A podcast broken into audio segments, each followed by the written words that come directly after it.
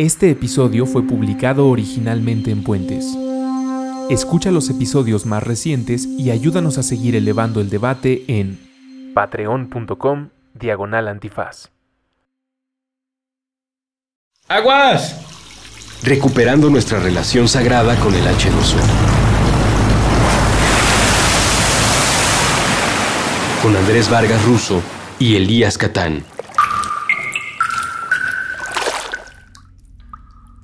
Hola a todos, donde sea y cuando sea que se encuentren, bienvenidos a Aguas. ¡Aguas! Qué gusto me da otra vez decir eso después de una pausa. Ya nos habían puesto en Twitter que la escasez de agua estaba cañona y sí, lo entendemos. Hasta aquí.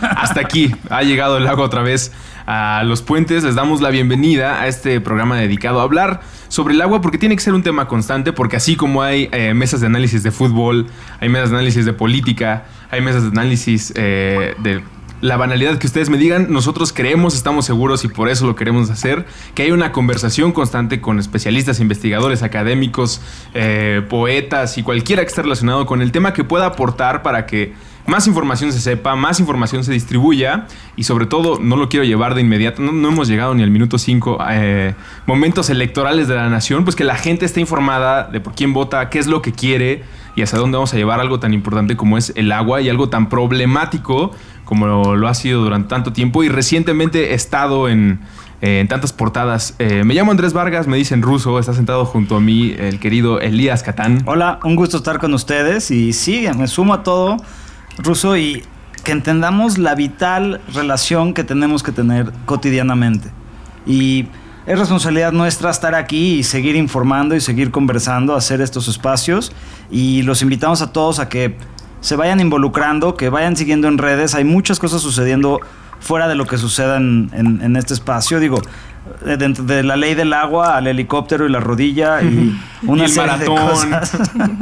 sí, sí, ha sido algo, algo interesante, entonces nos va a dar muchísimo que platicar hoy. Es correcto. Hoy nos acompañan de Agua para Todos, que ya nos explicará cómo funcionan para eh, no emitir un puesto, sino más bien la razón por la que eh, platicaremos con Mar Díaz, a quien le damos la bienvenida a los micrófonos de Puentes en Aguas. Hola Mar. Hola, Andrés, hola Elías, mucho gusto, de conocerlos y gracias por el espacio y la invitación. Tú estás en este movimiento, organización que se llama Agua para Todos. Es un sitio muy importante que los invitamos a consultar desde antes de que empecemos la plática, aguaparatodos.org.mx, donde pueden encontrar eh, noticias, documentos, guías, que siempre es importante cuando se está haciendo una iniciativa ah, de, la, de la ciudadanía que se encuentren pues los formatos para debatir, para saber qué acciones tomar. Toda esa documentación está dentro del sitio y además es un buen punto de encuentro para personas que estén preocupadas de estos temas y que desgraciadamente por la agenda que luego tienen eh, sitios de noticias pues no se incluya y si se habla pues sea más por una cosa de polémica política como lo que estaba comentando Elías de rodilla helicóptero y no de pues tal vez lo central y lo eh, hizo mucho más ruido el helicóptero y a fin de cuentas fue lo que lo truncó todo el poder mediático que se en redes que, que, la abominación de la ley de agua, ¿no? Y es de la ley Korenfeld. Vamos, es la ley Todos le podemos decir así, o, por lo menos eh, para efectos de esta plática, de vez en cuando. La ley Aguas con Korenfeld. Aguas con Korenfeld. Incluso hasta para el nombre del episodio está bueno. Agua para Todos existe desde 2012, ¿verdad? Exactamente, a partir del reconocimiento del agua como derecho humano en la modificación del artículo cuarto constitucional, que venía de una trayectoria desde el 2005, donde un montón de coaliciones de organizaciones sociales, civiles, estudiantes, eh, campesinas, indígenas, etcétera, eh, logran elevar al agua como derecho humano. Entonces, esta elevación que eh, proviene del Pacto Internacional de Derechos Económicos, Sociales y Culturales eh, exige que para que se pueda garantizar se requiere una ley que realmente pueda cumplir todos los principios internacionales que es el derecho humano al agua, que consiste en que todas las personas tienen derecho al acceso suficiente, eh, de calidad, eh, salubre, asequible, accesible, y son principios básicos, y con base en estos principios, eh, la ley que tendría que garantizarlos deben ser como sus ejes. Entonces, a partir de este reconocimiento, todas estas organizaciones se reúnen en el 2012, el triunfo empieza a como a mm, construir esta ley. Es decir, empezaron a hacerse foros, conferencias, eh, trabajos colectivos, grupos para tratar todos los temas. Participaron más de 450 personas, tanto del saber académico como del saber de las organizaciones sociales, campesinas, de sistemas comunitarios. Y después de dos años de trabajo continuo, se logró construir esta iniciativa ciudadana de Ley General de Aguas, que la respalda la organización, la Agua para Todos y Todas, Agua para la Vida. El año pasado se le agregó la coordinadora porque ahora ya eh, las organizaciones pues son muchas más y hay que organizarse regionalmente en el país. Entonces ahora es coordinadora nacional, agua para todos y todas, agua para la vida. Tener en tus objetivos como movimiento, eh, me refiero a ti, Agua para Todos y a todas las organizaciones que participan, está muy cañón organizar a tantas personas, a tantos grupos. Digo, todos tenemos el mismo punto de partida de queremos un mejor medio ambiente, queremos una mejor calidad del agua. Eh, qué, loco va a sonar en 100 años que en 2000, hasta 2012 se habló del agua como derecho como humano, derecho humano en México. Eh, la historia nos va a castigar o enjuiciar por eso. Pero ¿cómo empiezan? No sé si, si la respuesta es, simple, me imagino que no, pero ¿cómo se organizan tantas personas, eh, tantos abogados, tantas eh, personas que conocen el tema para iniciar una ley? Que, Científicos, investigadores. Y si también nos puedes platicar un poquito de Lena Burns durante... Sí. Bueno, el común de todos, además del interés por un buen gobierno, un buen manejo del agua y el cambio de paradigma del, del manejo del agua, me parece que es la problemática. O sea, todas las organizaciones que comenzaron con esta, con esta iniciativa ciudadana tienen un problema detrás, tienen una presa que quieren construir en su localidad, tienen problemas de agua, eh, por ejemplo el río Santiago, que 300 empresas verten sus desechos en este río, en este afluente, y todas las familias que están y que viven alrededor de este río que se encuentra en Jalisco, pues tienen, tienen enfermedades eh, como cáncer y están muriendo muy jóvenes, los niños y las mujeres, etcétera y una problemática general de, inequidad en acceso al agua. Entonces son estos problemas como claves lo que no solo unió a todas estas organizaciones que ya se venían organizando, vale la redundancia, y trabajando desde años anteriores, incluso a que el reconocimiento del derecho humano al agua a nivel internacional eh, se diera. ¿no? Eh, en ese sentido, yo creo que es la, eh, son los problemas generales que compartimos y que comparten, compartieron todas estas personas, o sea, grupos de abogados académicos que han seguido los casos, que decidieron pues utilizar el derecho humano al agua como esta herramienta para poner freno, ¿no? O sea, para, porque garantizar el derecho humano al agua implica pues poner límites a la contaminación, a la sobreexplotación, al sobreconcesionamiento. Elena Burns eh, es eh, una eh, luchadora social, podría decirlo, más que una académica. Es parte de, del, ay, no tengo el nombre, pero es la red de, la red de CONACIT de agua, la red del agua de CONACIT. Es investigadora de la UAM, empezó en la UAM Azcapotzalco, ahora está en la UAM Iztapalapa.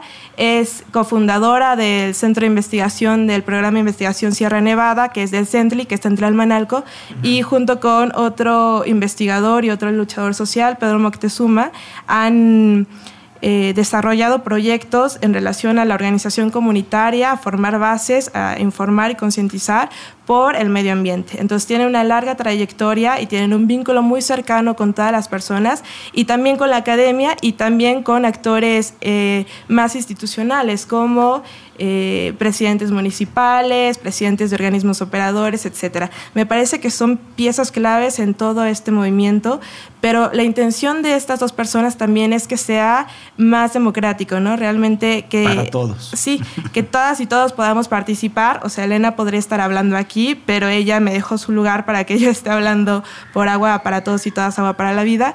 Y de eso se trata también, como de ir construyendo una horizontalidad en esta participación y este movimiento creo que se ha mantenido y ha crecido justo por eso, por la inclusión y la horizontalidad.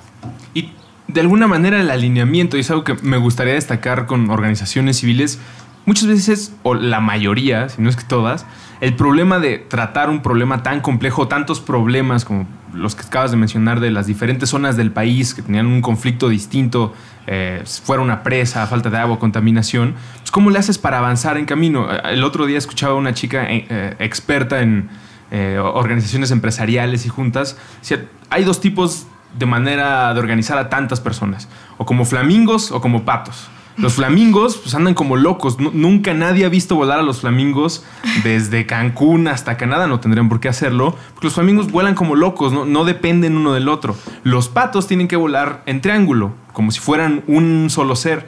Y están todos de acuerdo que tiene uno que ir al frente y en cuanto se cansa se va hacia atrás y pasa otro pato para ir... Eh, con la resistencia del viento.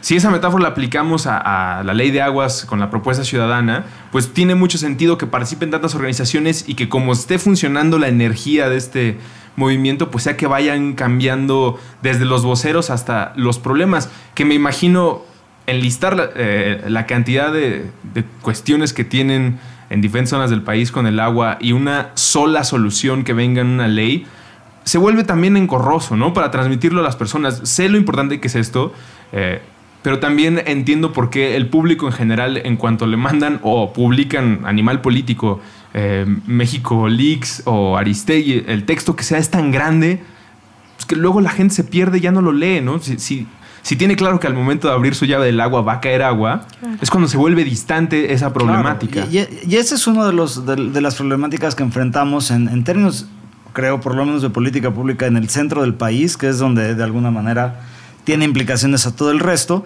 este, que tenemos agua, que tenemos mucha agua y que realmente nos damos el lujo de bombearlo capaz para allá o contaminarla y tener nuestros ríos como drenajes porque tenemos mucha.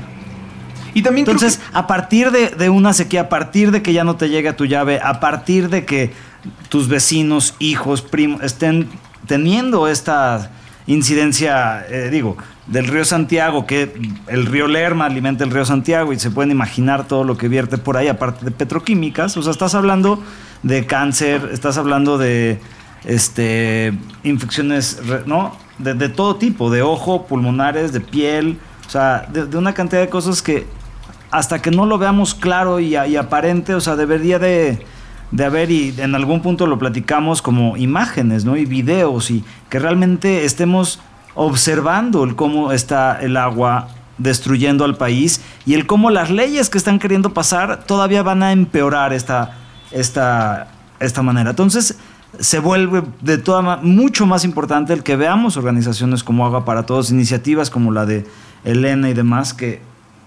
que están incidiendo y que están generando propuestas de ley que sí son complejas y de pero ya hay alguien ahí, o sea, haciendo la chamba y no saben cuánta chamba llevan hecho, ¿no? Entonces, como el largo hecho de decir, hay muchas cosas pasando, simplemente tenemos que de alguna manera apoyarlos, ¿no? Entonces, me cerraría a decir, ¿cómo podemos apoyar o qué les podemos empezar a decir a los que nos escuchan de de cómo echarle leñas al fuego de agua para todos. Se puede arrancar visitando el sitio donde tienen la propuesta de la ciudadana.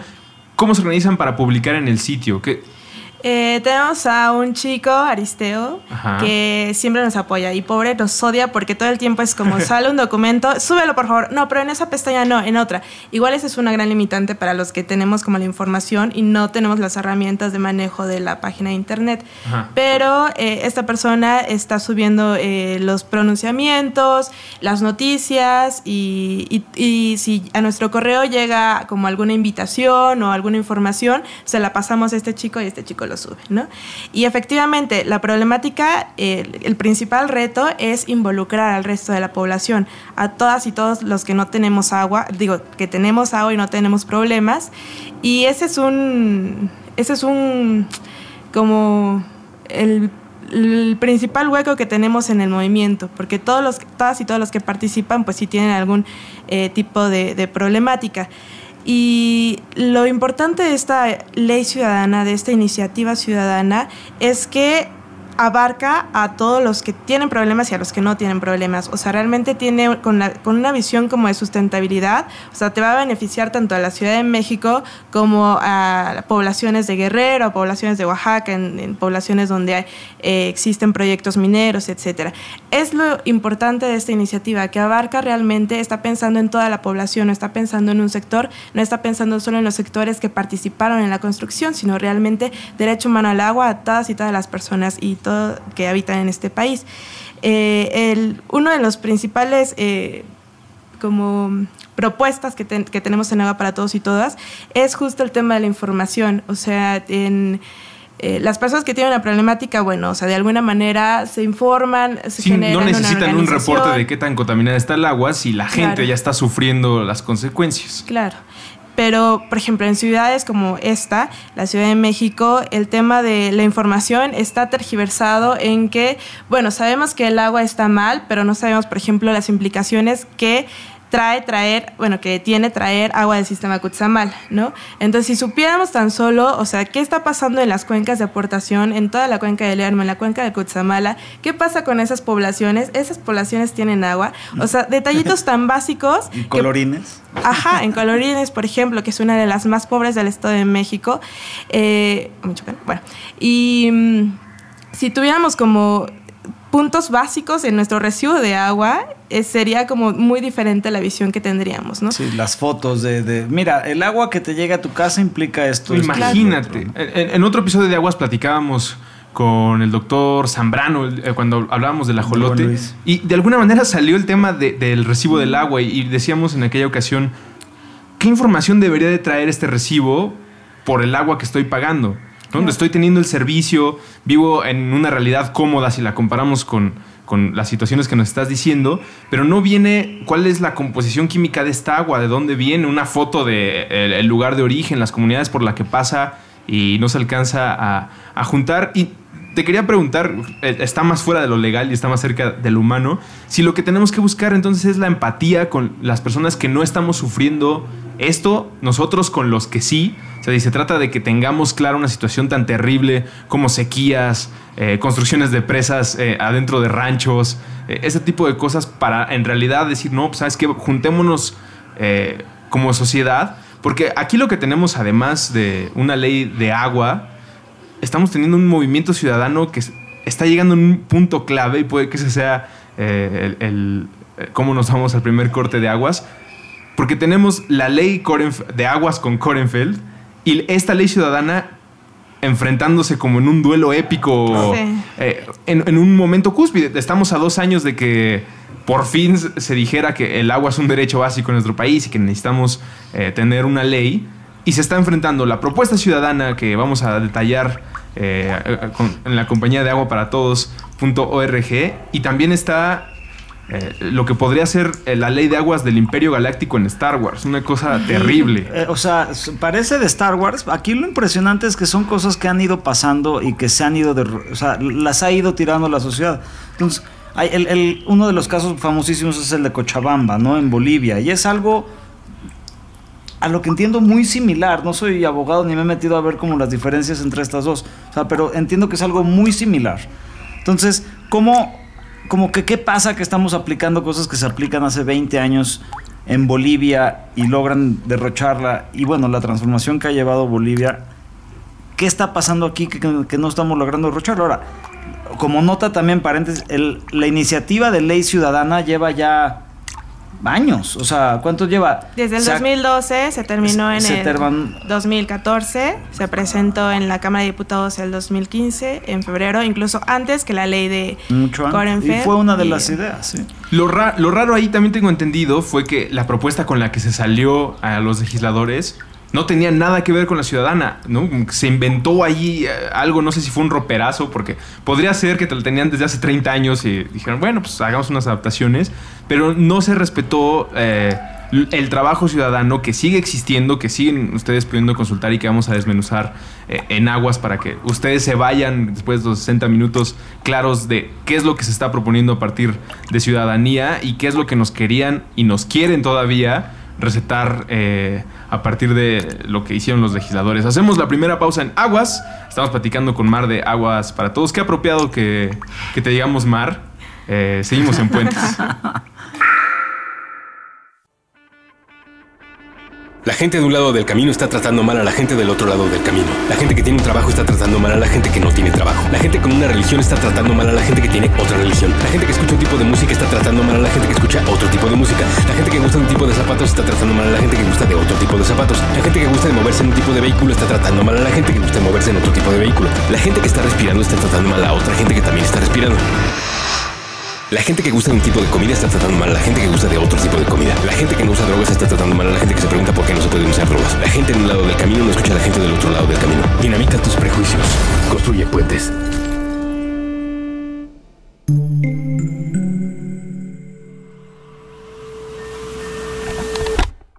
Meta. Cultura pop en 60 minutos. Con Evaristo Corona. Lunes a viernes 4 de la tarde.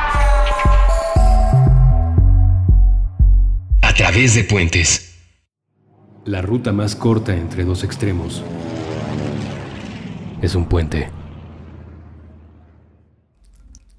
Estamos de regreso en Aguas a través de puentes.m. Recuerden que pueden consultar los demás episodios de este y todos los programas en ese sitio, puentes.me. Ahí pueden consultar eh, de cada uno de los contenidos que tenemos para ustedes eh, en orden completo y también nos pueden escuchar en YouTube, iTunes, Stitcher, eh, Ardio y la tecnología que se invente y nos podamos sumar en el futuro. Estamos platicando con Mar de Agua para Todos y nos quedamos eh, en un punto culminante y horrible. Horrible. Y a mí me gustaría em- em- empezar con una, una frase que dice uno de los este, CEOs más importantes hoy en día para mi gusto. Es Yvon Chinard. Él dirige la empresa Patagonia. Este, él dice, mira, lo que queremos es cambiar a gobierno. Últimamente un maestro zen te dice, para cambiar a gobierno necesitas cambiar a la empresa. Y luego dices, bueno, pues ¿cómo cambio a la empresa? ¿No? Hay, que hay, hay- hay que cambiar a los ciudadanos.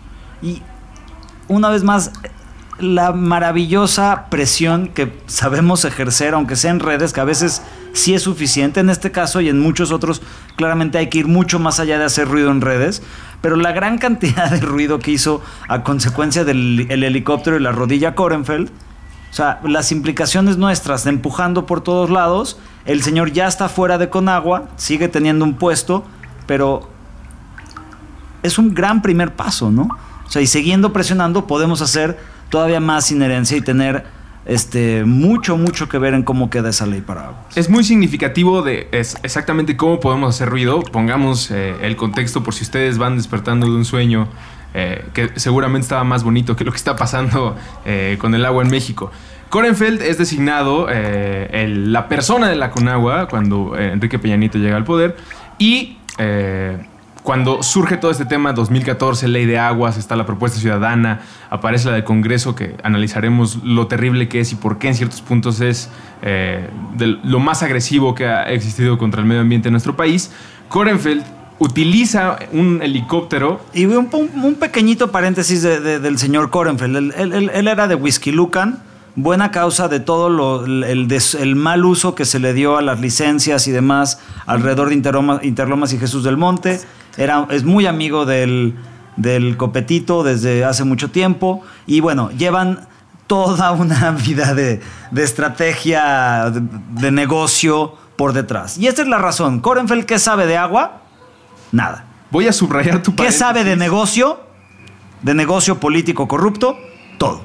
Y esta es la razón por la que quedé dirigiendo con agua. Subrayando tu paréntesis, eh, en una nota que recuperamos de Excelsior, declaró eh, Korenfeld que a propósito de la fuerza de voluntad que ha tenido para bajar de peso, ha dicho que la época de alcalde de Whisky Lucan era en la que estaba más gordo porque le daban muy bien de comer en todas partes, a donde llegaba, cuando era alcalde, que comía muchas veces al día y en todas partes. Esa es la clase de persona que quedó Muy bien de comer en más que un. Quedó más a- que solo comida. ¿no? quedó a cargo de Conagua. Eh, en 2014 existe esto de lo de las leyes. Usa un helicóptero que seguramente lo había utilizado muchas veces antes, pero un vecino toma unas fotos del señor Kronefeld utilizando el helicóptero del gobierno. Un helicóptero de Conagua nuevo que fue pedido por temas de emergencia, ¿no? Sí, O sea, y la emergencia que tenía el señor eh, hasta ahora no ha sido explicado. Ya nos regresó el dinero, o por lo menos ya lo anunció en Twitter que ya pagó el costo de ese viaje. La investigación eh, seguirá, no sabemos si hay castigo. Él sigue siendo el presidente. Y digo, de- una oportunidad de negocio para el gobierno mexicano. Rentar Totalmente. helicópteros. Él sigue siendo el presidente del intergubernamental de cuestiones eh, de agua en la UNESCO. Él sigue teniendo ese puesto, a pesar de que ya no dirige la Conagua en México. Ahora hay un nuevo director. Y es un momento interesante, estábamos diciendo antes del corte. ¿Por qué? Porque no solamente es eh, la ley de aguas, es las iniciativas ciudadanas, el conocimiento de los problemas contra los que no lo conocen y los que quieren hacer negocio. ¿no? Tenemos que tener claro que todo lo que viene en esta propuesta que pueden leer en Agua para Todos tiene que ver con el conocimiento de los problemas y una organización de dos años en los que también ponen en su sitio participaron más de 420 personas. Sí, exacto. Otra característica de Korenfeld, de este señor que está como muy ad hoc en este en esta problemática del agua es que es, ha estado en la dirección de la, de la ANEAS. La ANEAS es la Asociación Nacional de Empresas de Agua y Saneamiento de México. Entonces, cuando Camel Atié, que es el diputado que dirige la Comisión de Aguas de la Cámara de Diputados, eh, señala que, que, la iniciativa que ellos propusieron, que en realidad es la que redactó con agua, sí tuvo participación ciudadana, pues el resto de los diputados, sobre todo el PRD, le preguntan, bueno, ¿y quién estuvo de la participación ciudadana? Y él mencionó a ANEAS, ¿no? O sea, integrantes de ANEAS. Y bueno, sabemos que el sector de empresarios sí es importante, pero no es el único y no es la única representación de, de participación y sociedad civil, ¿no? Y social y ciudadana. Y un poco para, para o sea, en, en conclusión, como en general, lo que las organizaciones sociales, eh, como vemos de esta iniciativa de Conagua, es que uno, no cumple los derechos internacionales, los principios internacionales del derecho humano al agua. Y dos, en su lugar, beneficia al sector privado tanto para eh, otorgándole concesiones tanto para manejar el servicio público del agua como para la construcción de grandes obras. Que ese es un punto que tenemos que recalcar para la gente que está escuchando. El uno de los negocios y de las maneras más fáciles de eh, enriquecer eh, ilegalmente a las personas es con las construcciones, ¿no? Y bueno, aquí caben dos, tres datos. O sea, uno, el 80% de las plantas de tratamiento del país están apagadas. Muchas Tienen el switch abajo. Switch, y, y, muchas son, muchas ni siquiera fueron encendidas como el río Magdalena aquí. O sea, el cemento ahí. Está construida y bueno. Pero alguien. Pero estamos saneando ríos porque construimos la presa, la foto, muchas gracias, aquí muere. A, a, a, periodistas en Oaxaca los tienen amenazados de muerte. Por estar revisando Por estar revisando estos, por estar revisando este, este tema. O sea, y, y muchos nosotros lo hemos reducido a decir infraestructura gris o infraestructura verde. Y dicen, ¿por qué no estamos regenerando ríos y bosques? Porque es más barato regenerar ríos y bosques y demás y es más caro construir presas y tubos y bombas. Y, y definitivamente involucra... El aeropuerto está puesto en el peor lugar de ese terreno por la infraestructura hidráulica que va a requerir estar en ese terreno. Siempre es importante recordar esto. hay muchísimo dinero en los concursos y licitaciones para que se pueda construir. Ese es el, el, gran negocio y es uno de los puntos que nos estabas diciendo por lo que la ley no debe pasar. Claro. Uno de los temas es justo eh, la construcción de trasvases. Le abren un apartado a esta ley que nunca había habido, un apartado súper largo al tema de los trasvases, que son acueductos que trasladan de una cuenca a otra agua. Y son grandes monstruos de acueductos. Es el sistema Cuchamala, es lo que hace la ciudad de México. Y por ejemplo, otro que tienen proyectado es el, el sistema Monterrey 6, que va a llevar agua de Veracruz a Monterrey y la empresa con mayor inversión es el Grupo IGA, por ejemplo, ¿no? O sea, también Grupo IGA, Casablanca, trenes suburbanos a Querétaro y Exacto. que ya esa parte la única constructora aparentemente que va a ser lo del aeropuerto. O sea, aquí nada más para que vayamos dándonos cuenta porque todo el mundo salimos indignados de la Casa Blanca. Hay miles de casas blancas, hay presas blancas, hay tubos blancos, suceden diario y son en los contratos que son cotidianos habituales en este país. Y aquí también marcar que el asunto de Corenfield del helicóptero que estábamos diciendo, eso fue lo que hizo que renunciara, no esta ley.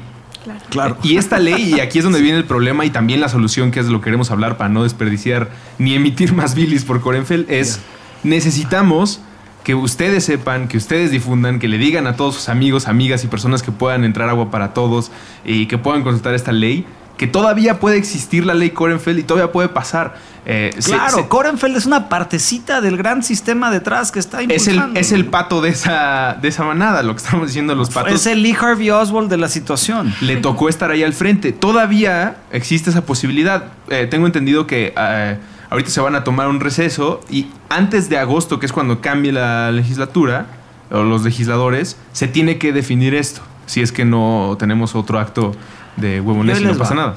¿Qué tenemos que hacer, Mar, para que esta ley no pase? Estar al tanto, o sea, las organizaciones sociales estamos como muy al pendientes de que esta es la última semana de sesiones ordinarias de, de la Cámara y en cualquier madrugada pueden tener todas las ganas de trabajar y decir vamos a hablar del agua, ¿no? Entonces, uno es eso, y estar como apoyando a, estas iniciativas, a estas... O sea, el mensaje principal es exigir que se rechace esa ley. O sea, como en tweet, en en, todas las formas y medios de comunicación, exigir que se deseche esta ley porque es ilegal no solo por la forma en que se presentó, o sea, se presentó la noche a las, el 10 de marzo a las 8 de la noche para debatirlo al otro día a las 8 de la, a las 8 de la mañana, ¿no? El 10 de marzo. Exacto. Entonces, eso viola el reglamento de que tienen que entregar ese, esa iniciativa para que pueda ser dictaminado en, la las comisiones de 5 a 40, de 5 días a 48 horas. Entonces, para empezar, es una ley que violó su reglamento y Camelatier, el presidente de la Comisión de Agua Potable, sale a decir que lo violaron porque el grupo del PRD había dicho que sí y luego dijo que no y por eso se retrasaron. Y nos parece que, o sea, para ser eh, la dirección de, una, de la comisión más importante desde nuestra perspectiva, pues es un poco ridículo. Eh, entonces es estar como dándole seguimiento a esto y apoyando también eh, la, movilización y la organización. De pronto como eh, lo que pasó con Korenfeld, de evidenciar que, que, o sea, como todas las formas de corrupción e impunidad que, que, se dan en torno al agua, eso afecta y tiene costos políticos muy importantes y más en este periodo electoral, ¿no? Entonces... uno es eso, eh, es muy difícil, se tienen, o sea, son como muchísimas cosas, eh, pero estar al tanto de lo que está pasando. Próximamente se va a realizar una caravana por el agua, el territorio, la vida y el trabajo, en distinto orden, pero no me acuerdo bien. Y va a salir como eh, de Sonora y de Chiapas para encontrarse en el Distrito Federal, recogiendo con experiencias, propuestas, etcétera. Entonces, eh, personas tanto del Distrito Federal como de otros estados pueden acercarse a estas organizaciones que ya tienen una trayectoria consolidada, que ya hay una propuesta, si tienen dudas, si tienen comentarios, etcétera. El punto es como ir conciliando como, como todas las opiniones que están interesadas en este tema y mantenerlo en tendencia, ¿no? Lo he platicado en otros programas. Si ustedes son estudiantes de diseño, animación, simplemente les gusta mucho escribir, este es un tema importante del que pueden hablar, pueden aportar, se pueden dar a conocer y pueden encontrar más gente que esté en sintonía con las cosas que ustedes quieren hablar. Eh, un videito viral acerca del agua y su importancia. Exactamente. Hay suficiente información en sitios como aguaparatodos.org.mx, ¿verdad? Sí. me, había faltado el punto .mx en las menciones anteriores. Hay suficiente información en este sitio y muchos otros más que si ustedes eh, están en interés de expresarse, que estoy seguro que sí, porque todos estamos en ese interés, y no solamente a, una edad universitaria, sino en cualquier otro momento, que se emita eso, ¿no? que lo mismo puedas opinar eh, si estás a favor o no de una canción, que lo puedas representar con lo que sabes hacer, porque eso genera ruido. Y si se pudo destituir o pedir la renuncia o eh, exigir, forzar la renuncia a alguien como Korenfeld por un evento como el helicóptero, que nada tuvo que ver con esta ley tan terrible que estamos platicando, quiere decir que podemos mantener el ruido y esta comunicación para que la gente se sume, que es algo, una labor dificilísima, que todas las personas entiendan este rollo. Eh, también estaba pensando, con la diferencia entre oxígeno y agua en, en este tema es en cuánto tiempo te mueres. Imaginemos que existiera la ley de oxígeno. A partir de 2015 se hemos determinado por consenso todos los humanos es que el oxígeno es un derecho humano, ¿no? Y pues necesitamos legislarlo, porque pues ni modo que Elías se quede sin oxígeno o que Mar ahorita le, le, empecemos a asfixiar porque no puede estar respirando el aire de, mi oficina ni de estamos mi cabina. respirando muy fuerte. Está respirando muy fuerte, entonces te voy a, te voy a asfixiar. Si esto, si esto pasara, si esto existiera, tendríamos una ley inmediatamente porque nuestro tiempo de muerte sin oxígeno es mucho más rápido que sin agua. Pero el de agua es cuatro días. el oxígeno es unos minutos y depende de quién te apriete. Cuatro días no es nada tampoco. Si, si podemos expresar esto en una cuestión que equilibre muy bien el miedo, el amor, el temor, eh, eh, el bien común, pues sería el ideal. Desgraciadamente eso. Pues para está un muy buen video. La ley, general de oxígeno. La ley general, de, o sea, porque el, agua tiene oxígeno. O sea, va completamente... Eso es como nos tenemos que comunicar, porque tenemos afortunadamente a personas y organizaciones que se están encargando de la cosa legal, de la redacción de los documentos, de revisar que las entregas estén a tiempo, de quién es el diputado al que le dimos el papel para que él lo vaya a pasar. Afortunadamente tenemos a todas esas organizaciones que nos estás comentando viendo ese tema, Pero nuestra chamba es esa. Y tú dijiste algo muy importante antes de empezar a grabar, Elias. El post, el seguimiento, tú también lo mencionaste ahorita, Mar. Cuando vamos a votar, y ahorita que estamos cerca de, de las elecciones, parece que todo gira a si votas o no, ¿no? Incluso ha habido campañas de si no votas, cállate.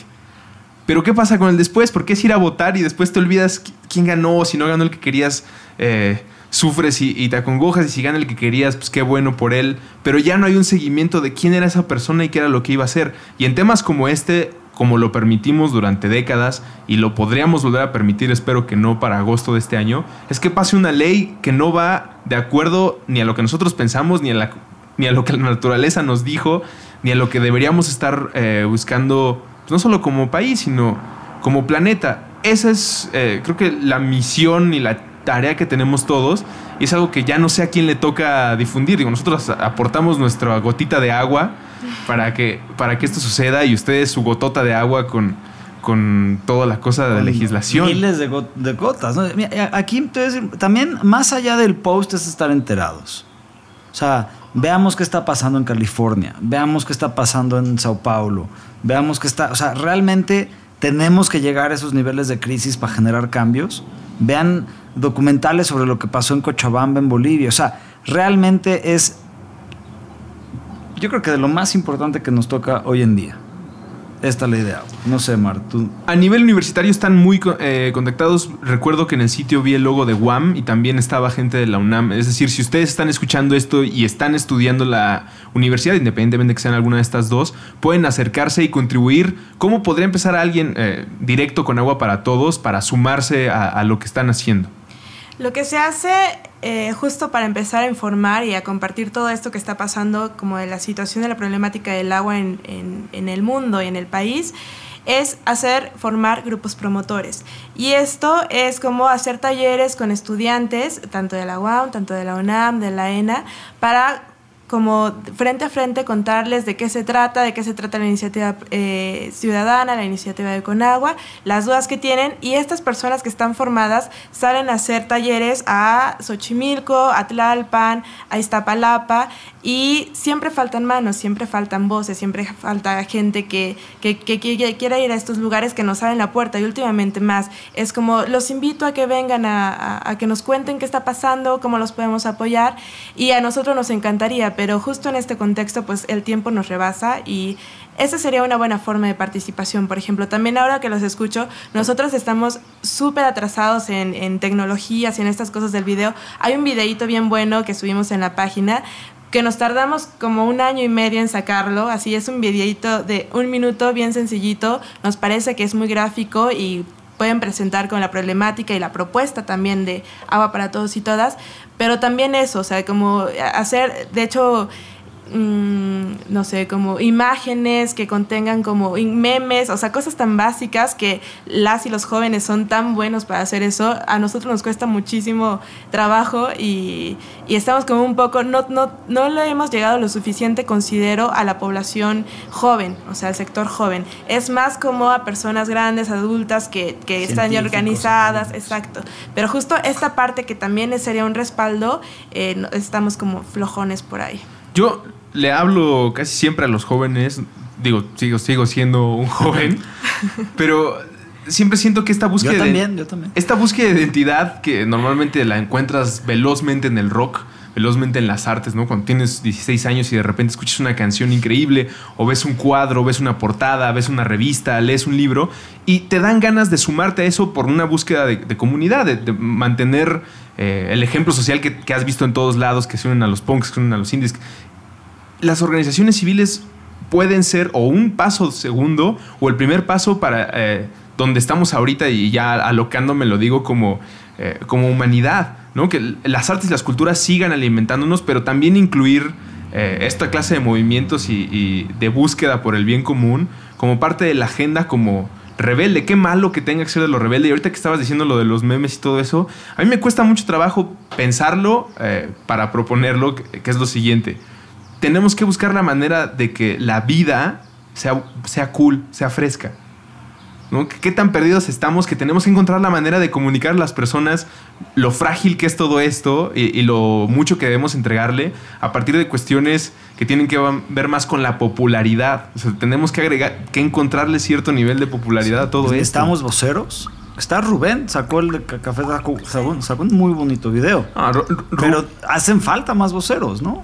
Hacen falta más voceros y el compromiso de estos voceros que vaya más de solamente jalar a las personas, sino dar seguimiento en todos los niveles. La cosa, y como bien lo dices, es muchas veces se ve rebasada la gente porque o te ocupas de generar un documento tan grande y tan específico como la Ley Ciudadana de Aguas, o te ocupas de comunicarlo todo en redes. Y ahí es donde eh, ciegamente tenemos que confiar en el compromiso de las personas de interesarse en estos temas y, de que las afectaciones pues, las sientan suyas. Ahí es cuando hablaba de la empatía, ¿no? No sé si la campaña tiene que ser eh, fotos de los lugares en los que se carece más del agua o de los abusos más horribles que tienen compañías que tiran sus residuos a, pero al mismo tiempo me pesa, ya lo comparto con ustedes para ver si encontramos, eh, que no lo creo en los últimos, en los minutos de este programa, cómo lo hacemos para comunicar esto a partir del amor a la vida y no del miedo a, la contaminación, porque también ha sido algo eh, pues que desde que yo era pequeño en la primaria me acuerdo que siempre es la lucha de, eh, entre el ecoloco y el capitán planeta, ¿no? El ecoloco te da más miedo porque, pues, chin, el agua que estoy tomando me va a hacer que me dé cáncer. Pero el Capitán Planeta es el que debería de motivarte, no el miedo al agua. Debería de cuidemos y procuremos esto. Y así es como nos gustaría comunicarlo. Y vamos a hacer otra pausa en este programa de Aguas. Estamos platicando de la ley Aguas con Korenfeld y hablamos de la, de la persona que es, fue y, seguirá siendo Korenfeld. Regresaremos para hablar a detalle de esta propuesta en comparación con lo que se tiene en este momento eh, nuestros legisladores y qué más podemos hacer para hacerle ruido, para saber más de esto y para proponerlo entre los que conozcamos.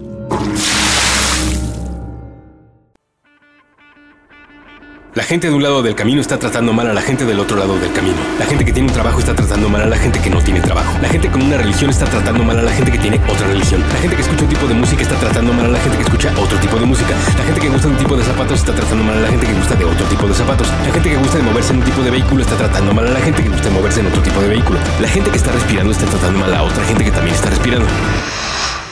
La gente que gusta de un tipo de comida está tratando mal a la gente que gusta de otro tipo de comida. La gente que no usa drogas está tratando mal a la gente que se pregunta por qué no se pueden usar drogas. La gente en un lado del camino no escucha a la gente del otro lado del camino. Dinamita tus prejuicios. Construye puentes.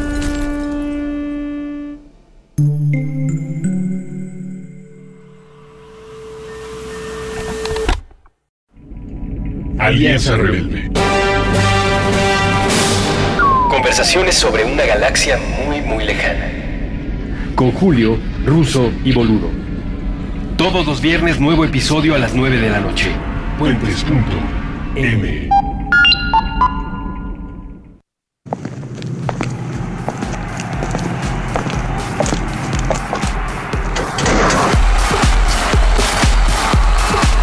En contradicción del aislamiento. Puentes.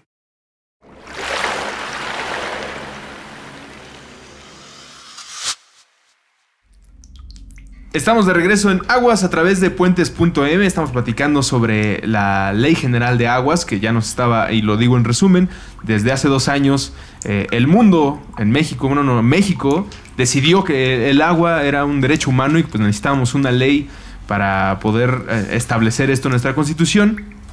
Eh, existe una ley ciudadana que ha venido trabajando Agua para Todos, este movimiento que reúne a muchas organizaciones y personas que están al pendiente de cómo se hace una ley y cómo se propone y a quién se la llevas para que exista. Pero también existe eh, la ley Korenfeld que incluye eh, a grandes rasgos que las constructoras de obra pública sean los beneficiados, que a quienes se les va a concesionar la obra, que puede ser el constructor o no, es decir, el que va a distribuir el agua y a los que van a vender el agua. Ese sería a muy grandes rasgos los a quienes beneficiaría una ley como la que se propone o la que le estamos llamando la ley Korenfeld.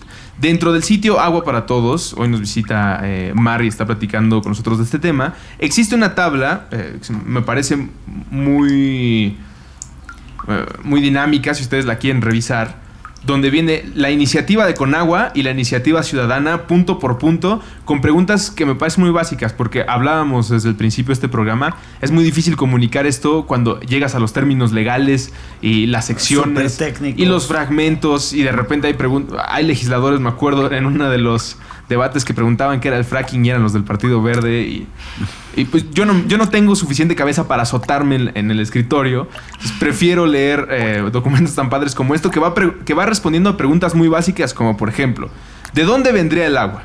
Según la iniciativa de Conagua, vendría de grandes obras intensivas en energéticas privadas en torno a grandes ciudades, trasvases, acuíferos, lo que nos estabas platicando, todo tiene que ver con construcción, obra y quiénes, bueno, eso no lo dice en la ley, quiénes van a Y construir. gestión de mis carnalitos, amigos y, y Exactamente. socios para construir. Lo que propone la iniciativa ciudadana para de dónde vendría el agua es de la restauración y gestión integral de cuentas.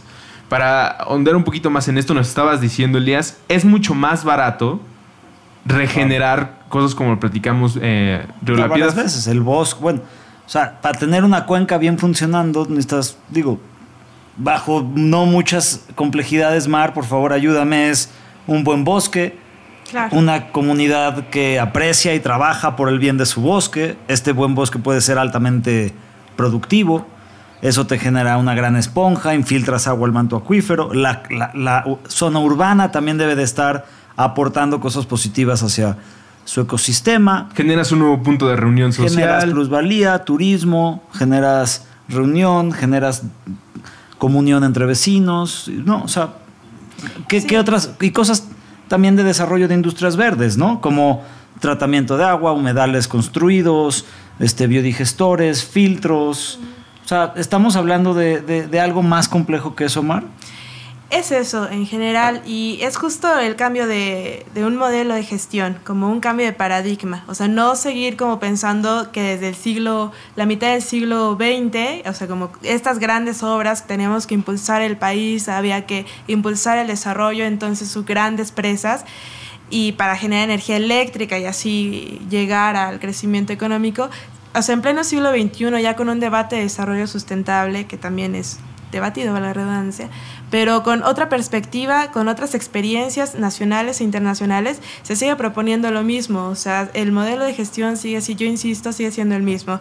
Es ofertista, extractivista, contamina, o sea, y es, o sea, si, si revisamos la ley, la ley de Conagua, la ley Korenfeld, eh, en los puntos, en los estándares internacionales de lo que debería contemplar para garantizar el derecho humano al agua, no solo encontramos que no señala como cosas claras de cómo podría garantizarlo, sino que incluso lo contradice. Me gustaría señalar el tema de la suficiencia y la disponibilidad, ¿no? En ese tema ha, ha habido un debate sobre cuántos litros debes de garantizar a las personas. Entonces, a nivel internacional está entre 20 y 100 litros, ¿no? O sea, en- ese es el parámetro mínimo. El ¿cada mínimo cuándo? mínimo eh, diario. Diario 20 y 100 litros para tomar, bañarte, Exacto. Baño. Depende de la región y, y de otras características. Y Conagua propuso que el mínimo, mínimo vital serían de 50 litros.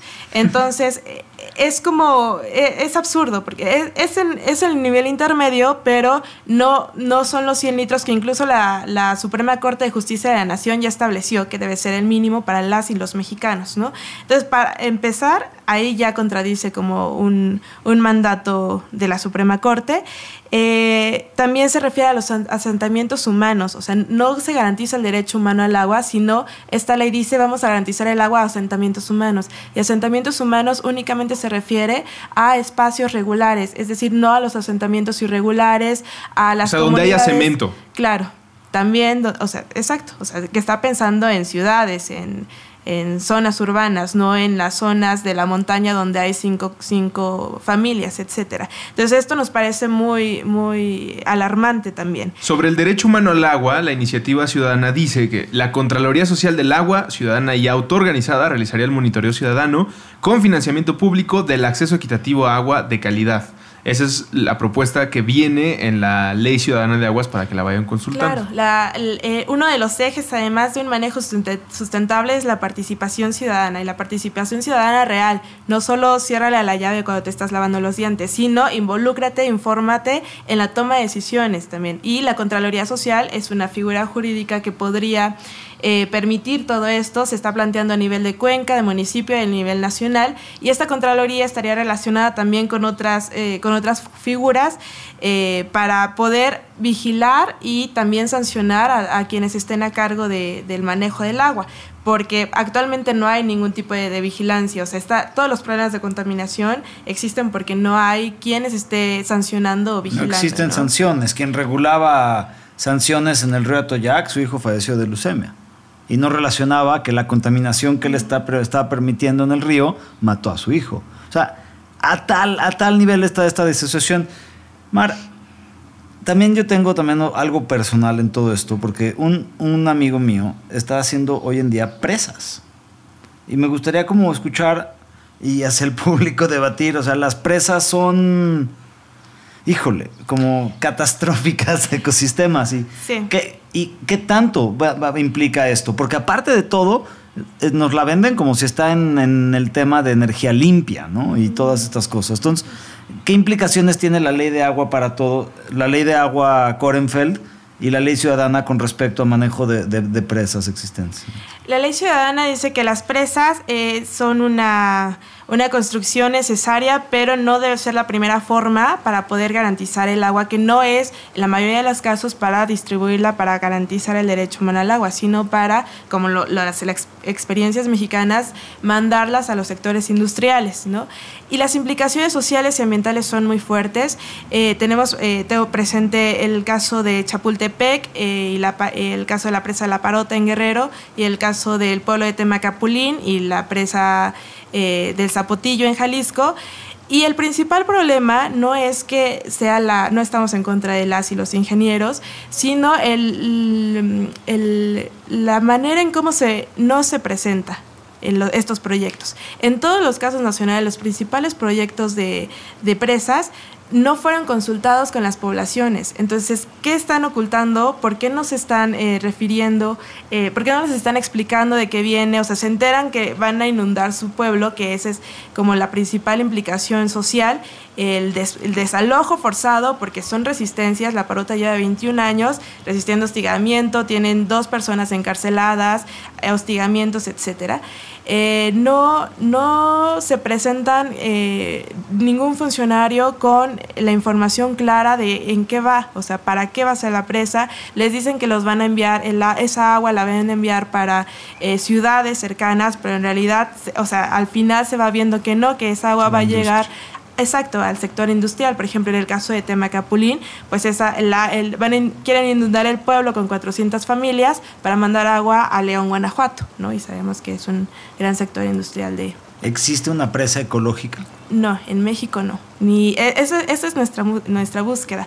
En Estados Unidos hubo ahí más o menos un caso exitoso en, en Los Ángeles, pero fue un caso así porque había condiciones, así, eran condiciones muy particulares, ¿no? Y eso, bueno, es como peculiar de todos los casos exitosos, pero no hay un, caso exitoso ni de trasvase ni de presa.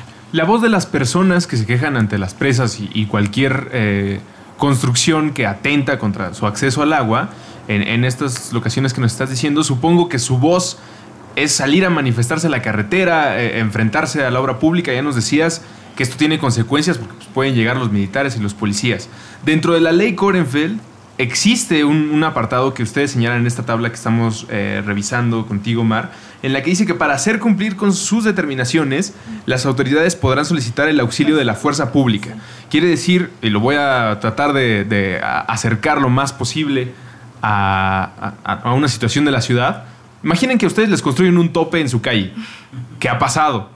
Un vecino loco, eh, el nuevo, el que quiere ser el jefe de manzana, dice, no, aquí hay un kinder, voy a construir tres topes en toda esta avenida. Entonces los demás vecinos dicen, no, no, manches, yo no quiero tener ese tope ahí porque pues, la camioneta y un largo, etcétera, lo destruyes tú o lo hablan a la policía. Ahora imagínense eso en un lugar donde pues no tienen acceso a Twitter, no puedes tomarle una foto al tope y decirle, oye, me quieren poner un tope aquí en la esquina y estas personas se encuentran hasta cierto punto, si lo vemos desde la blogosfera, pues indefensas porque su voz eh, se ve eh, apagada por culpa de gente de poder que manda a la fuerza pública hacer lo que según esta ley ahora podría estar a nivel legal. O sea, de- haciendo libremente. Exactamente. Y, y- y digo, le, le echamos mucha tierra, claramente esto es responsabilidad federal y con agua, pero de la misma manera está actuando Mancera. Claro, Hace a poquitito está San San Bartolo Bartolo Ameyalco. Ameyalco, lo- que lo- sí. ¿Qué, ¿Cómo, cómo qué fue pasó eso? en San Bartolo?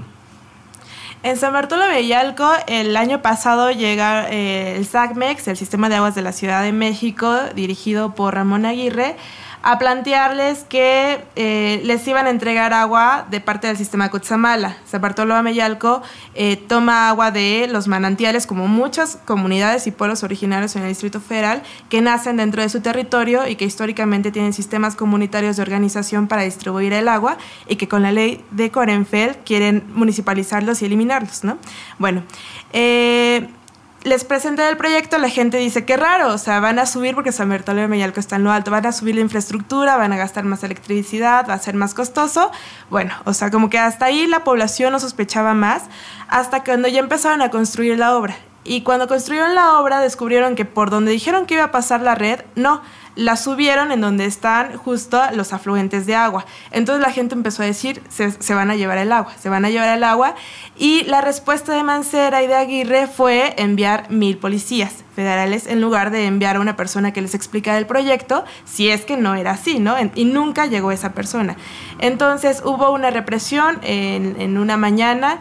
eh, llegaron los mil policías, las personas empezaron a, ponerse nerviosas, a- a, pues a sospechar de qué se trataba. Y esos mil policías iban a resguardar a los trabajadores que iban a, a construir estas redes, ¿no?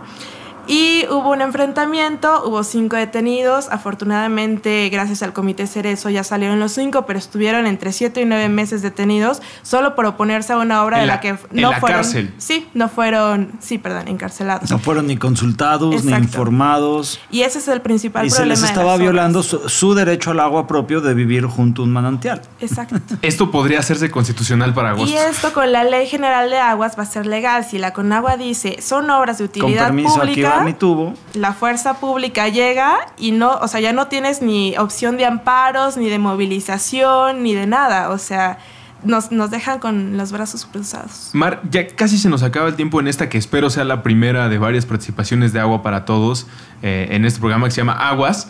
Eh, pero hay dos puntos de esta tabla que me gustaría no dejar para otra ocasión porque estamos muy centrados y espero que las personas que estén escuchando este programa eh, vayan teniendo este hilo de por qué es tan malo que vaya a pasar esa ley y por qué es tan importante que ustedes conozcan la propuesta ciudadana que pueden consultar en aguaparatodos.org.mx.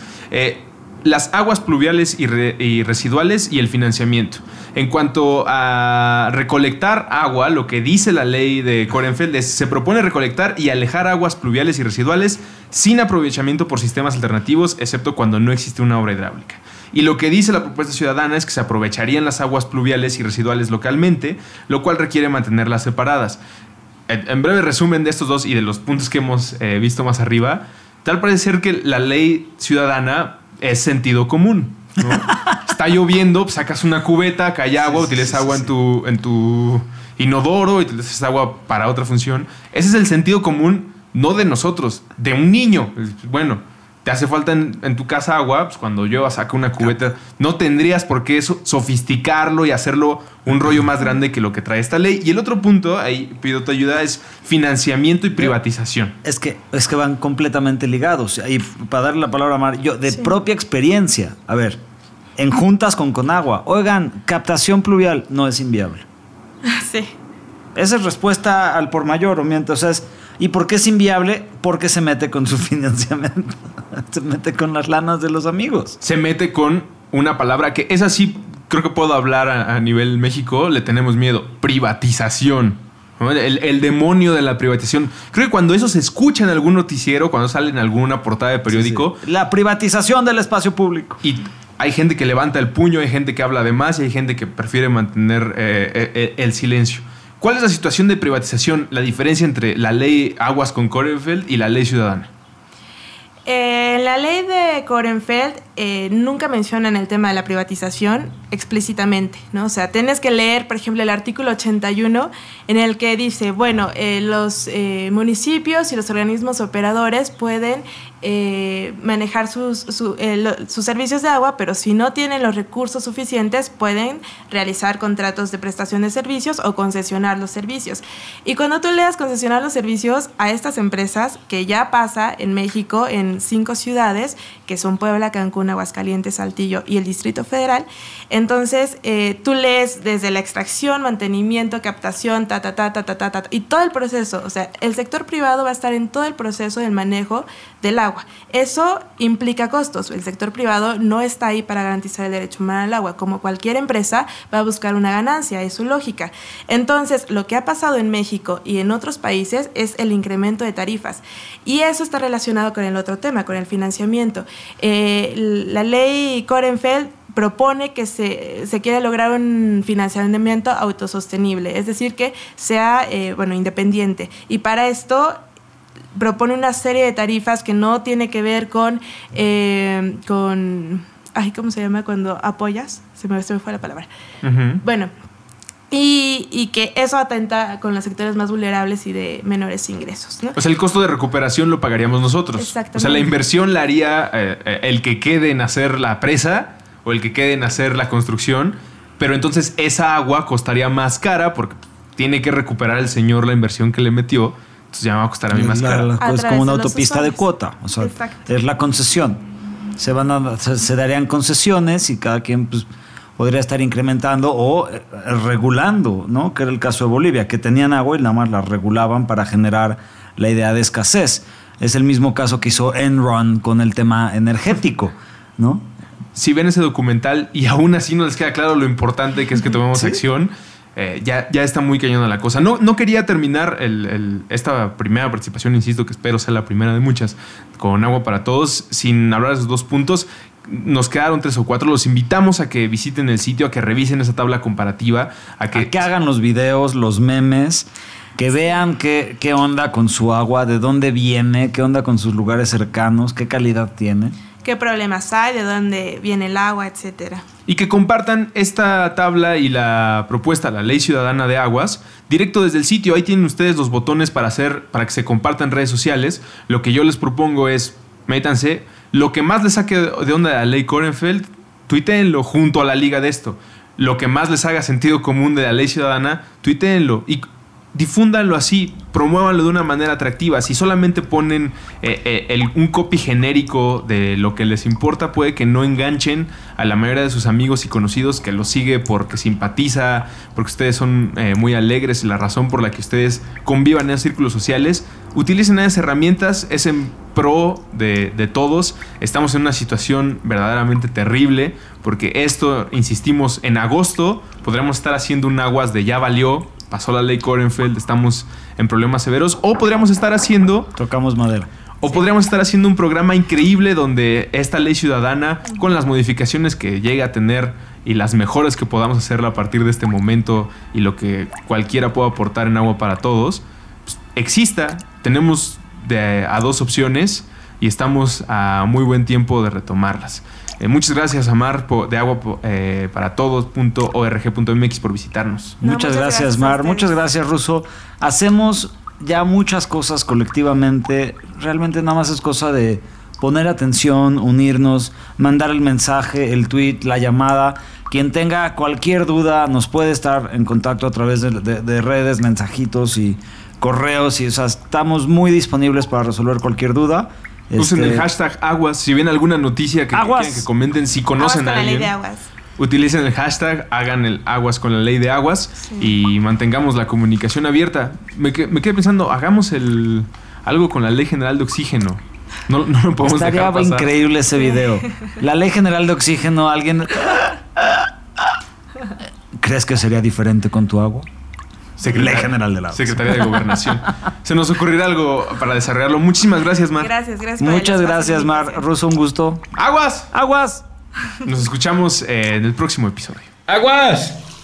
Recuperando nuestra relación sagrada con el H2O. Con Andrés Vargas Russo y Elías Catán. Puentes.